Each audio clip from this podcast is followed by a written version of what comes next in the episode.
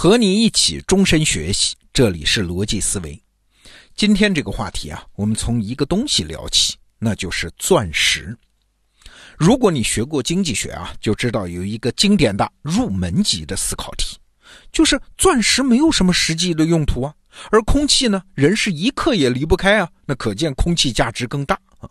但为什么体现在市场价格上，空气不值钱，而钻石那么昂贵呢？答案你是一定知道的，因为钻石很稀缺，而空气无处不在啊。所以结论来了，一件东西的市场价格取决于它有多稀缺，而不是使用价值有多大。这是经济学上的常识。好了，下一个问题来了，这钻石它真的很稀缺吗？哎，你会发现这个问题经不住深问，一问就露馅儿。事实上，近一百年来。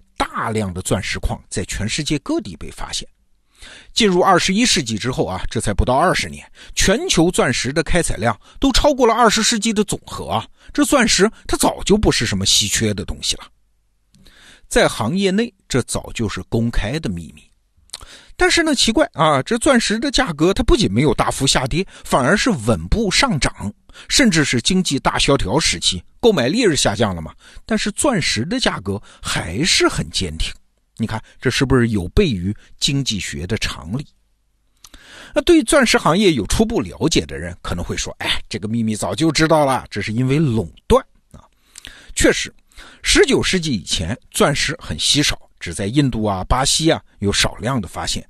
全球的那种叫宝石级的钻石产量，每年不过几千克啊。但是，一八六九年，南非发现了一个巨大的钻石矿，钻石的价格直线下降。那当时投资钻石的商人们就慌了呀，咋办呢？为了应对，他们合并资产，建立了一个单独实体来控制产量，维持公众对于钻石很稀缺这个印象啊。那这个实体后来就演化成了一个全球范围内的垄断集团，这就是著名的戴比尔斯公司。只要你买过钻石啊，戴比尔斯公司这个名字你不陌生。但问题是啊，这钻石它真不是什么稀有的东西，这都一百多年了，越来越多的钻石矿被发现。戴比尔斯一个公司哎，它不可能永远一手遮天啊。比如说，在一九九九年和二零零三年，加拿大的钻石矿就宣布和另外两家珠宝公司合作，那其中一家呢，就是著名的蒂芙尼啊，这戴比尔斯的垄断就被打破了。现实的确也是这样啊！当年戴比尔斯的市场占有率那是大大下降。其实啊，这很必然。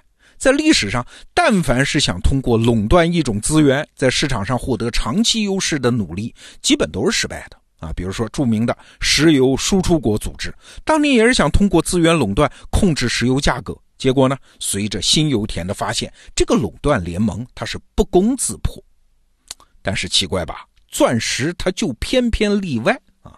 根据市场数据，在戴比尔斯的垄断地位被打破之后的这些年，总体来说，钻石价格怎么样？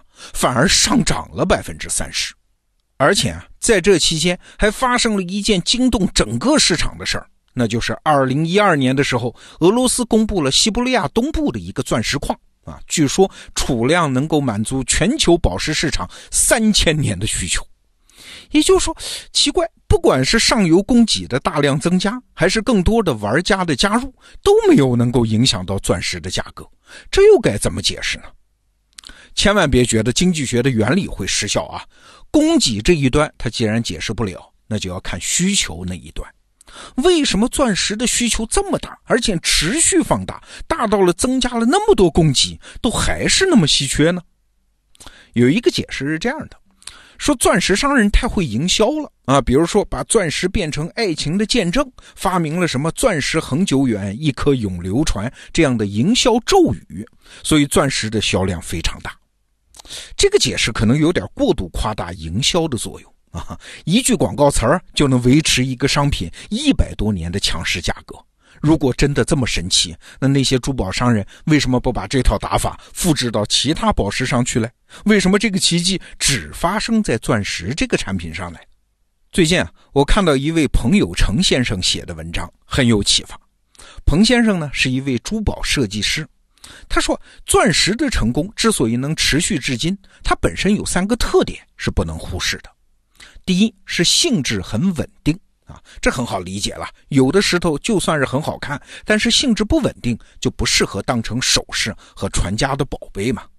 那第二呢，是质量很适中啊。你想嘛，一个宝石要是大到一定程度啊，比如说像洗脸盆那么大，它名贵倒是很名贵，但是会失去作为首饰材料的意义，它的应用场景就少了。那第三呢，产量合适。哎，注意了，这一点最重要。所谓产量合适，就是说产量太大了也不行啊，它太少了也不行。太大了，那肯定是白菜价啊！经济学的规律那是不会失效的。比如说紫水晶，那就曾经是镶嵌在皇冠上的宝石，但是如今已经廉价的不能再廉价了。为啥？就是因为发现的矿藏量实在是太大了。但是反过来呢，太少了也不行啊！有的宝石它一直以来产量就很少，没有大规模的矿藏的发现，但是价格它就是上不去，甚至波动还挺大。原因也很简单，因为它市场太小了嘛，只能在一小群人当中转来转去，它不能成为一种大众能够参与买单的奢侈品。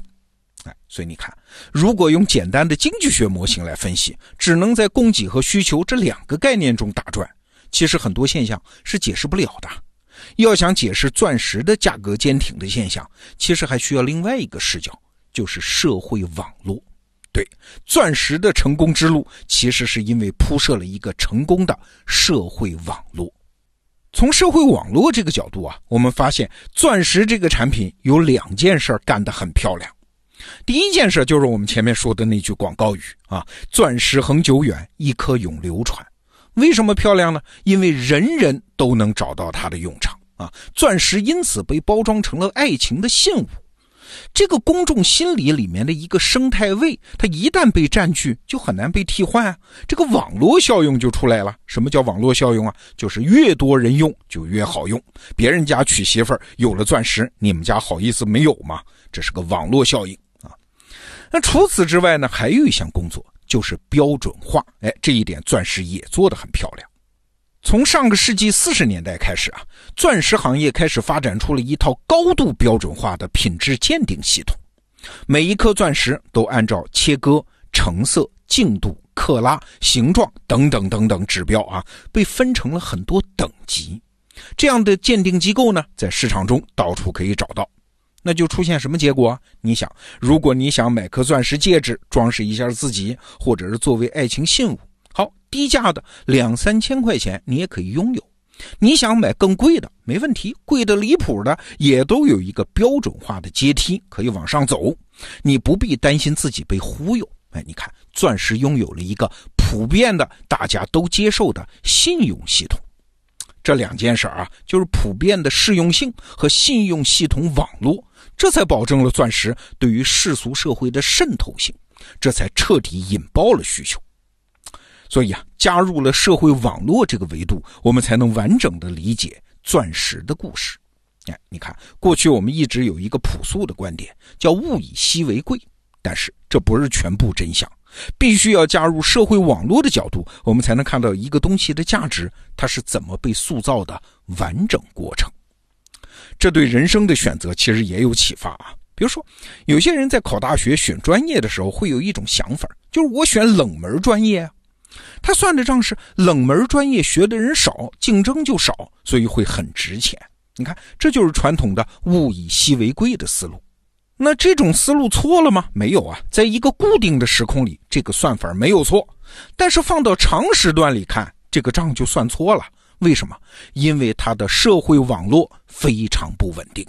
一个冷门专业，你怎么知道十年、二十年之后它继续冷门呢？它没准因为社会环境的变迁变得彻底没有价值了。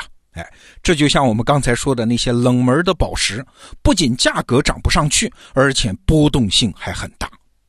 所以啊，人生选择职业，也许可以学习我们刚才说的钻石哦。比如说，选择当医生、程序员、厨师等等，当这些手艺人。哎，这些手艺有一些共通的标准啊，还是三点。第一，应用场景非常广泛，什么人对它都有需求，人类社会到什么时候都有这个需求，这就保证了它的流动性。第二呢，这些职业本质上都是手艺啊，手艺都需要长期的艰苦训练啊，这门槛它一点也不低，这就保证了稀缺性。那第三呢？从入门到精深有一个漫长的台阶可走，有可靠的外部信用体系来保证你的价值能被看到。哎，这就为你编织了一个强韧的社会网络。对，这三者相加才是实现个体价值的最好策略。好，这个话题我们就聊到这儿。逻辑思维，明天见。